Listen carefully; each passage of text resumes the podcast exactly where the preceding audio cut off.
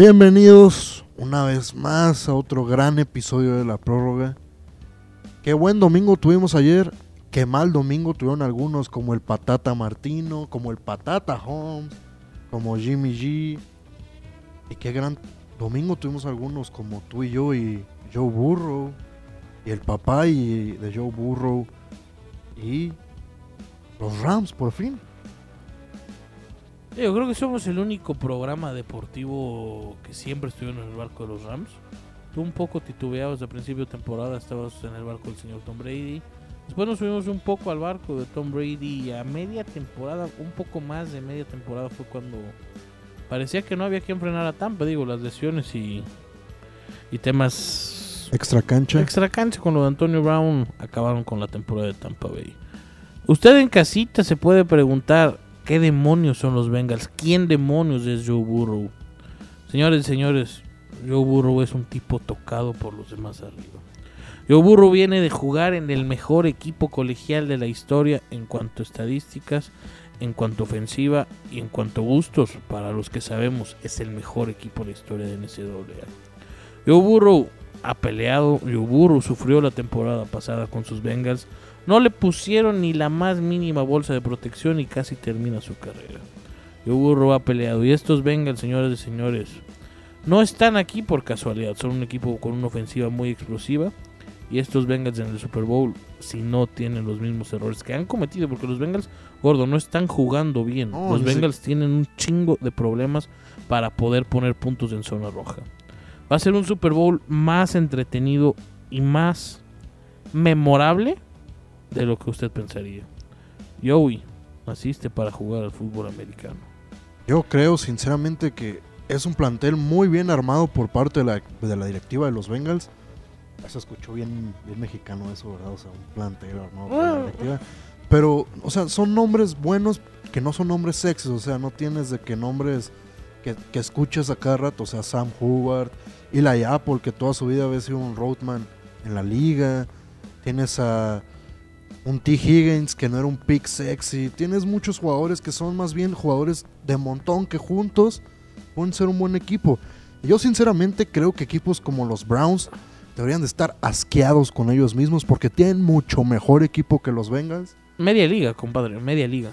y no están en el Super Bowl por una cosa de que Zach Taylor, yo pensé que Y era un vende humo Y lo que es tener y gordo... ha sabido hacer muchas muy buenas cosas, Sí. sobre todo ajustes en medio del partido que los ha hecho muy bien. Muy bien. Las dos remontadas a Kansas, güey. O sea, la de ayer y la de temporada regular. Digo, Y gordo. Kansas pecó de, Pecó de soberbia. de soberbio, o sea, A Kansas pudo haber matado el juego en... O sea, el juego no duraba una mitad si Kansas quería. En fin, gordo. Y, y que quede claro esto, y es lo más importante hoy en día en el fútbol americano.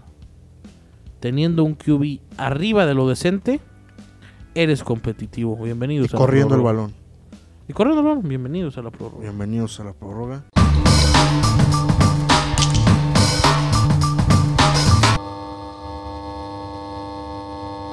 ¿Quieres hablar más de NFL o lo dejamos ya para el programa del jueves, gordo? El programa el jueves y el especial de la siguiente semana del Sí, Super Bowl.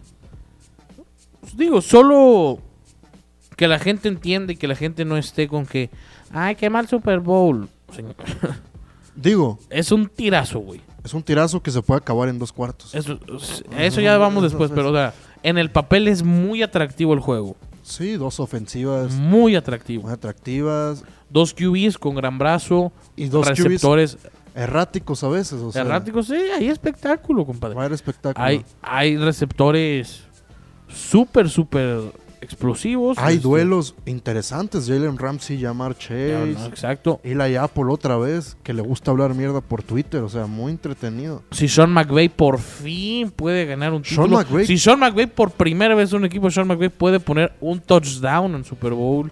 Sean McVay contra su aprendiz, o sea, Zach Taylor era el QB, el, el coach de los QBs de, de los Rams, o sea, hermoso Super Bowl. Hermoso Super Bowl por donde le veas. Este. Digo. Viene OBJ, OBJ. Este, Von Miller también volviendo a un Super Bowl. Eh, eh, es interesantísimo las este Super Bowl. narrativas son interesantes, Sí. no tienes idea. Nos vemos la siguiente semana hablando del Super Bowl. Nos vemos esta semana hablando del Super Bowl. Vamos a hablar muchísimo de este tema. Lo vamos a analizar a fondo. Y al final es muy buen tiro. No se vayan con que los Bengals son un equipo pedorrillo. Con que. Y que con que, con que los Rams ya no juegan bien. O con que los Rams ya no son explosivos. Que se les complicó San Francisco. Es un juegazo. Y por último, o sea, qué trade. Por eso a mí no me gusta cuando hacen un equipo un intercambio, un trade, y lo juzgan en ese momento. A los Rams le dijeron que enviar no sé qué cuántos picks por Matt Stafford era un error. No. Que enviar picks de primera ronda por un cornerback como Jalen Ramsey era un error. Y esos picks de primera ronda son. Son este. ¿Cómo se llama el corredor de LSU? Digo, de Clemson, que drafteó. Travis Etienne. O sea, Travis Etienne y Higgins. O sea, que eso intercambiaste por, por Jalen Ramsey. Y esto es a lo que yo voy. Los picks de primera ronda siempre son bonitos hasta que se convierten en nombres y empiezan a jugar. Eso es cierto. Eso es muy cierto, ¿eh? Andas fino. Los Rams tienen una filosofía que es, vamos a por todas, vamos a ganar. Sí, o sea, ya tienes el proyecto, ya tienes un head coach. Prefiero a alguien que sé lo que me va a dar. Hay que, ganar ahora, güey. Sí, prefiero a alguien que sé lo que me va a dar que a un draft pick que sea una caja de chocolate. Digo, y los Rams tienen tres años, cuatro años. Siendo constantes. O sea, digo, si lo ganan el, el 13 de febrero es más que merecido. Digo, y aquí también una lección para mí y para ti, creo, y para mucha gente, creo que más para cierta gente de que espérense a que un QB gane varios Super Bowls antes de decirle el nuevo Brady y querer coronarlo, ¿eh? Mahomes jugó muy mal ayer y es la y él fue la principal La primera mitad la jugó espectacular. No, y él fue la primera la prim- principal razón por la cual los Bengals perdieron, ¿eh? Los Bengals ganaron. Digo, los Chiefs perdieron. Vamos a lo más entretenido. Eliminatorias de CONCACAF. O sea, uno ve el espectáculo que es la NFL, pero está bien. Vamos a hablar de lo que vende. El Patata Martino tiene que irse de la selección mexicana. Yo no sé A cómo ver. sigue ahí. No, y ahorita Te dejo hablar. No, déjame hablar de esto. O sea, tú hablaste de que el ascenso, el descenso, el proceso, la corrupción y todo eso. Yo te compro algo, el proceso. El tener un plan y una idea marcada con objetivos a, a plazos cortos, medianos y largos. El entrenador de Canadá, que es el lugar número uno en el, en el octagonal, era director técnico de la selección femenil. Les gustó sus ideas y cómo jugaba, lo traen a la masculina y Canadá, que no tiene ni liga profesional, tiene tres equipos en la MLS, está en primero. ¿Por qué? Porque es un entrenador con una idea concisa, que no se casa con jugadores, que estrellitas del equipo les dio baje. O sea, Junior Hoylet era la estrellita del equipo y lo bajó. No le da miedo sentar a Cavalini, que Cavalini, el que juega en el Puebla, sí, el que juega en el Puebla, era el 9 titular. O sea, no le da miedo sentar a jugadores que eran de nombre en Canadá para poner a nuevos jugadores. Y de Estados Unidos, yo siempre lo he dicho, Estados Unidos tiene un equipazo, pero mientras tenga ese entrenador, no va a llegar a nada. Greg Belhalter es malísimo. Y aquí te va algo. Pulisic no ha aparecido en momentos importantes, nada más con un penal y ya. Y ya, porque si ves los partidos, hasta el Chaca lo estaba guardando, digo, hasta Jorge Sánchez se lo estaba guardando en su bolsillo. A mí me gusta Jorge Sánchez. Es un jugador que te da un partido donde parece Cafú y el siguiente parece... Digo, la izquierda no la saca ni. No, no, no. Y es lo que yo voy. México necesita un proceso. Mira, esta... A mí esta selección es la que menos me ha transmitido algo. Mira, Lo digo en serio, ¿eh? La que- selección del 2010 me transmitió más. La selección del Piojo me O transmitió sea, y estamos hablando de la más. selección del 2010. La selección del 2010 transmitía más que esta porquería. Porque, gordo, me puedes decir lo que sea de Martino. Sí, yo tampoco estoy en el barco del Tata. Yo tampoco comulgo con que esta selección no sepa qué juega. Pero lo de los futbolistas también hay que levantar la voz. No es posible que talento por talento, hombre por hombre, sin saber a qué quiere tu entrenador que juegues, no es posible que en el Estadio Azteca, domingo 5 de la tarde, como me quieras decir, el futbolista mexicano no diga, estoy jugando por esto, voy a jugar con un poquito más de huevos, con un poquito más de ritmo, con un poquito más de idea y de talento, y mínimo le voy a meter un maldito gol a Costa Rica en mi casa, me voy a acomodar la eliminatoria y el miércoles me puedo hacer pendejo. No. Lo del futbolista mexicano también hay que levantarlo. Sí, si quieres que se vaya el Tata, Sí, yo también me gustaría que se vaya el Tata.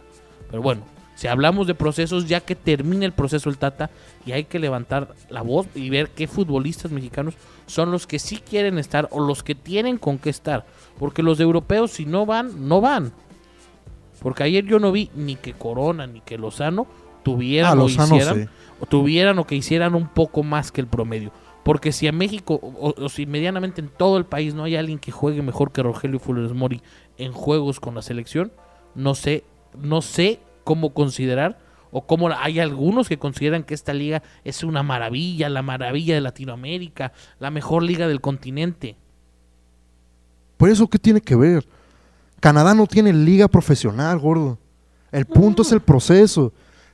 El Ah, proceso. o sea, el, vamos a, o sea, estás hablando de procesos, vamos a acabar con el Tata, venga. el Tata proceso- hasta, Tata hasta Estados Unidos, México y Canadá. No. Aquí nos vemos. Eso no. es- estás, tra- estás diciendo cosas que no dije. Hay que cortar el proceso del Tata y hay que iniciar ahorita. Al mundial se va a calificar. Y al Mundial se va a hacer el ridículo. Ok. Esta selección no tiene ni la capacidad, creo yo, de competirle a un, a un africano, a un asiático y a un europeo. Esta selección va a ser el ridículo de los últimos 40 años. Guarden estas No, palabras. y mira, Esta hay- selección no pasa de grupos. Cuando la selección peor se ha visto es Sí, cuando. no mejora. fin- es cuando mejor, no, es cuando mejor luego se convierte. Ah. Pero, o sea. No, no me digas que esa selección del 2014 no te Creo que ilusionaba. mucho, pero...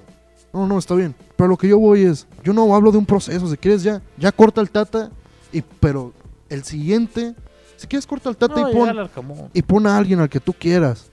Pero el siguiente, el que contrates para el proceso del 2026, Que es cuando hay que hacer algo. hay que hacer algo, tiene que ser un loco.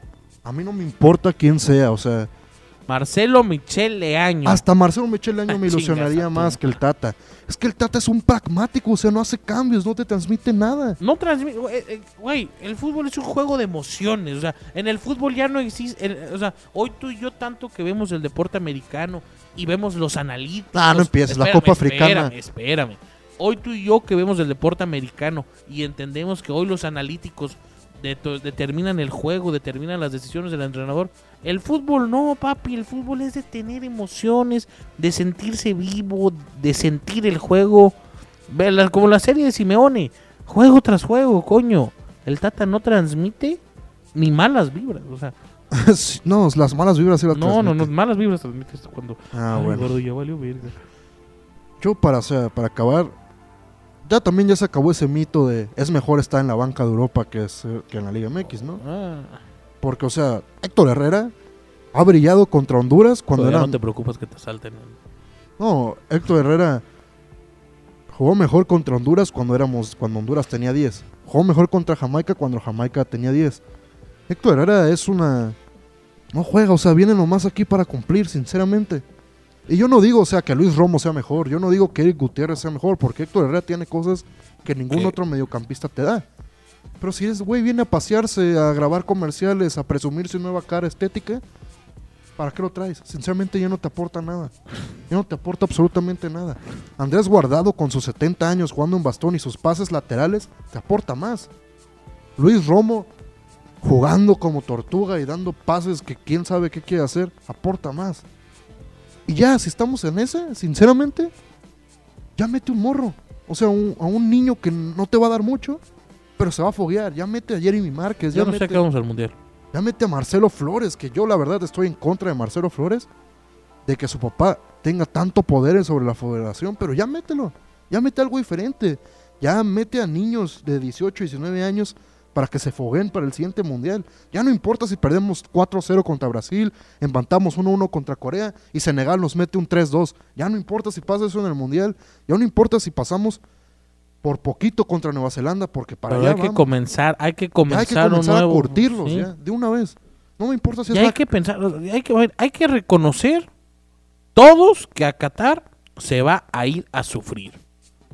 Digo, Qatar, o sea, a Qatar se va a ir a sufrir, entendamos todos eso, esta selección no tiene ni idea, no hay ni compañerismo, no existen ni, ni los centros que había exa- en las selecciones antes donde los jugadores tomaban la batata y no, no hay huevos en esta ya selección. ni se van por escorts juntos. o sea, Exacto. ya no- si ya no hay huevos, no hay fútbol. Esta selección no tiene que hacer. Vamos ya pensando en 2026. Esta selección no tiene que hacer. Sí. Ya vi los comentarios, gordo, pinche malinchista. ¡Huevos! ¡Viva la patria española! Ah, que se juegan los Digo, españoles. a ver, gordo. Los gachupines son una Pero- mierda. Con todo respeto, los españoles mamando. tienen un, un humor muy feo. Pero, pero, Tienen el mejor programa de, de diversión deportiva del mundo. no. somos nosotros. Bueno, el segundo mejor. Alexis Vega, Dios santo. Güey, lo, es que- que, ¿Qué hay rescatable? ¿Qué hay que- es que rescatable? eso es lo que Alexis.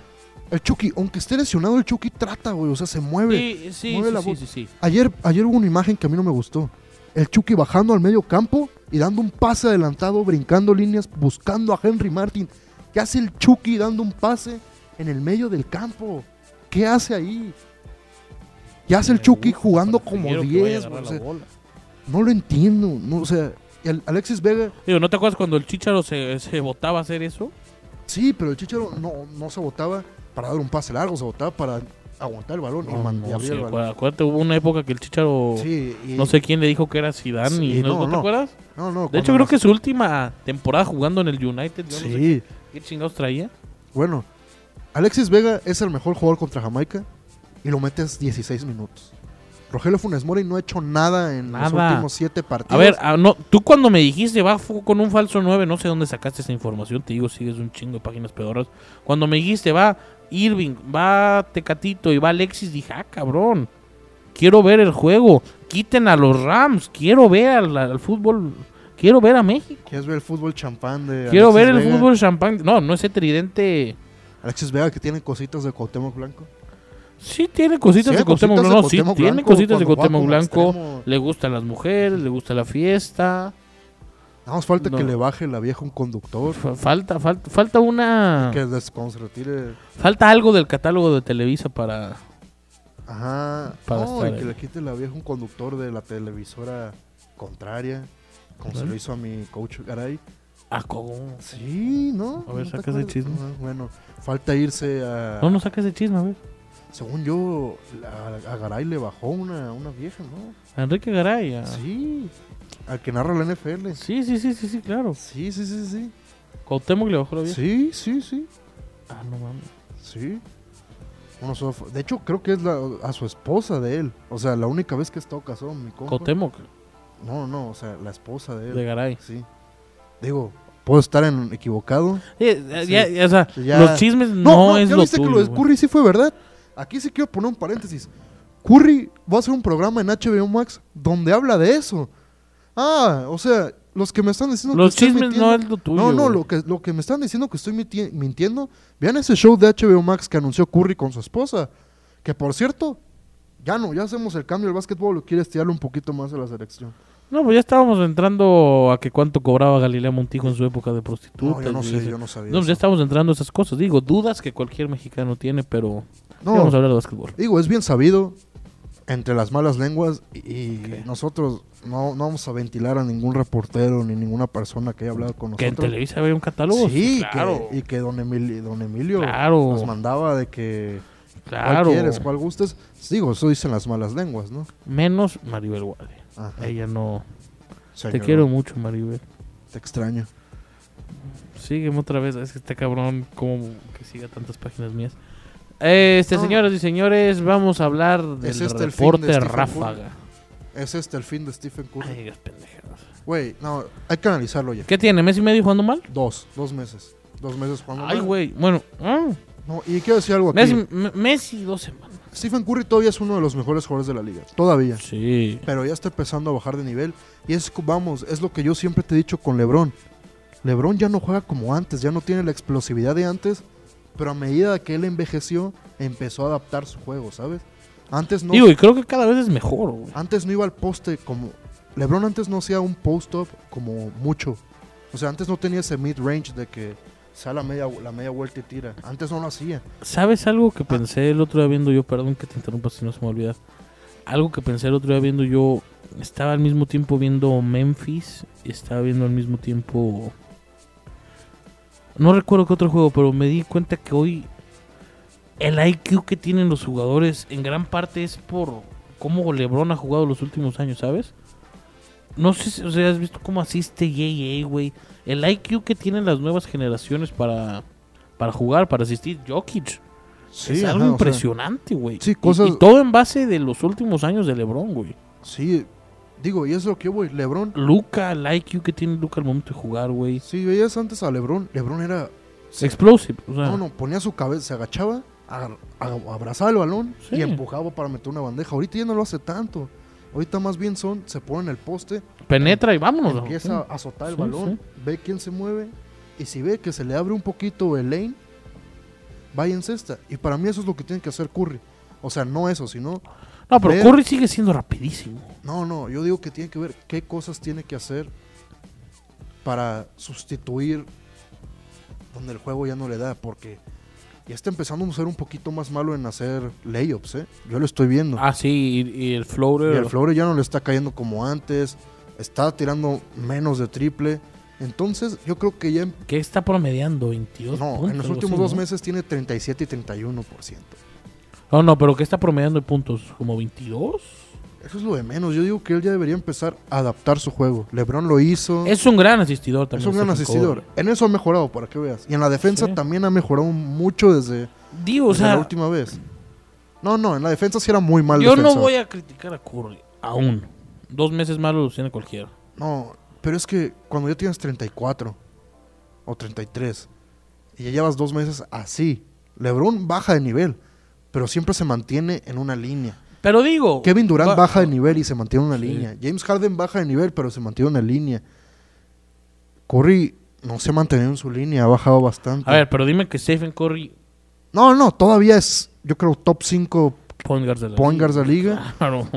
Jugando Top 10 mal. o sea, jugadores de la ah, es liga, que más, sea. más bien nos acostumbramos a ver probablemente Digo, al jugador más llamativo de la década, güey. ajá, pero digo, si, Si no es que de la historia, si eh, no es que de la historia. si sigue bajando su nivel, yo estoy listo para sacarlo del top 10. ¿eh? De la historia. No, no, no, de la liga, de la historia no. La historia para mí es top 10. Es el 10 que Stephen Curry en la historia. Digo, o sea, tú y yo ya lo hemos hecho. Al, al momento de armar. Ya lo pones arriba de Magic. O sea, Ah, cuando, bueno, cuando, tú, cuando tú armas tu, Yo sí lo pongo arriba. tu en- quinteto, tu point guard es Curry o es Magic. Ah, es- los dos, porque creo No, que los no, dos no. pueden jugar juntos. O sea, ¿cuál sería? Curry. Curry, Magic, LeBron, Kevin Durant y Chuck. Ay, yo quito Magic y pongo a Pippen. Mm, yo no, bueno, ¿sabes qué? Tal vez por hacerle a la mamá, tal vez quitaba a, Derrick- a Kevin Durant y elegía a Kawhi. Por defensa, si acaso. O quito a Curry y pongo a Kawhi de defensa, ¿sabes? Bueno, O Clay Thompson también puede entrar. Si armas ya. No, no, o sea, yo, yo, yo, mi quinteto lo tengo muy claro, güey. Es Curry, es LeBron, es Durant, es Pippen y es Shaq. Y en unos años voy a poner a Giannis y voy a quitar a Shaq. Giannis es una bestia. Bueno, el punto es que los Lakers ya, o sea, ya estás listo para decir que son la decepción del año, ¿no? No, yo estoy en el Perdieron barco. ayer muy feo. Sin LeBron. Y con Russell Westbrook siendo Russell Westbrook. Digo, le tomaron un parlay a Michael Jordan. ¿Viste ese, ese Sí, video? sí, muy buen video. A mí también puto Lamelo. Tenía como cuatro días seguidos perfecto, güey. Y faltaban 30 segundos. Necesitaba dos puntos de Lamelo. Lo faulean. Es el mejor tirador del equipo, güey. Mete uno y falla el otro, cabrón. Bueno, Russell Westbrook, yo lo sigo insistiendo, debería estar en los Shanghai Sharks para que los Lakers funcionen. Vuelves a decir que Russell Westbrook se tiene que ir a los Shanghai Sharks y me paro y me voy. Bueno, en los Hong Kong Ballers, entonces. No se va a ir a China ni. No, Russell no, Westbrook Russell va. Russell Westbrook va a terminar la temporada con los Lakers. Russell Westbrook tendrá que terminar la temporada en Indiana. Match my words. Obviamente, porque es amigo de LeBron y es amigo de AD, no lo van a tradear. Y va- Hablamos en marzo, hablamos en marzo, hablamos en marzo. Westbrook va a tener un muy buen mes y los Lakers van a empezar a dar miedo. Digo, AD ha regresado A ver, muy bien. de- AD ha regresado muy bien. Johnson está jugando bien. Reeves está jugando bien, güey. Malik Monk está jugando bien. Melo está jugando bien. Avery Bradley está jugando muy mal. Bradley está jugando muy mal. Pero ahí en fuera no juegan mal los Lakers, gordo. Las rotaciones de Vogel yo creo que también son un problema. LeBron ha estado jugando, güey. Los Lakers, hombre por hombre, no juegan mal. Sí influye mucho las pendejadas de Russell Westbrook, ahorita que lo pongo a pensar. Sí, Sí. sí. O sea, ya viendo que todos juegan bien menos él. Pero, a ver, al final va a mejorar. Ojalá, ¿no? Oye, me acabo de dar cuenta. cuenta que sí. Oye, es que Es que, o sea, nunca lo había pensado de esta manera. Todos juegan bien, güey. Todos tienen números, güey. pero es que hay una jugada Digo, es- menos de Andre Jordan. Dwight Howard tiene números. Sí, pero es que tú ves los partidos y es de que los Lakers van perdiendo por 20, ¿no? Bajan la diferencia a 5 puntos y vamos, si se puede. Luego Russell Westbrook hace dos jugadas seguidas que no tienes ni idea de qué carajos quiso hacer. No, es Y que hay unas que sí tienes idea qué carajo quiere hacer, güey. Y el otro equipo ¿Cómo mete dos falla? O sea, o sea, yo no entiendo. Yo, atléticamente es un monstruo Russell Westbrook, pero güey. ¿Cómo le hace para fallarle yo? Digo, yo ni me puedo estirar, ni empiezan a poner los. Pero. Eso ya es mala suerte. No. Regálale un San Benito, gordo. Sí, no, la verdad yo no sé, los Lakers necesitan un exorcista. Pero yo sigo con los Lakers. Y. Aguas. Esta semana vi mucho a Denver. Bueno, normalmente veo todos los juegos. Pero. Denver está. No vuelve a llamar, ¿verdad? No, Está a un llamar Murray de ser competitivos. y los Caps necesitan hacer un trade. Ah, pero los Cavs no, no dan miedo, güey. Necesitan ayuda. Yo creo que si agarran un buen point guard y, y un ala, pueden ser peligrosos, güey. Recordemos cuál es- el Big Three ha sido efectivo. Pero antes del Big Three, ¿qué era lo que era siempre efectivo en la liga? Dos jugadores estrellas arropados de otros cinco jugadores que cumplían su rol a la perfección y defendían. Digo, pues los Lakers del 2000, los Lakers de la burbuja. Creo que ha sido todo. Sí. Ah, Este muy interesante programa. Estuvo muy Exaltado. caliente, exalté. Claro. Me hiperventilé. Este, ¿Cómo cuánto llevamos? ¿Media hora? 27. Ah, ya está. Ya está. Ah, el miércoles vamos a ver a la selección en vivo con ustedes a las 9 de la noche. El primer tiempo puede que nos chutemos todo el juego, depende cómo se estén portando ustedes. Así que nos vemos a las 9 en vivo aquí en el canal de la Pro. Yes, sir. Goodbye. Adiós. Arriba México. Suscríbanse, denle like. Y activen la campanita. Ding, ding, ding, ding, ding. Tin, tin, tin, tin.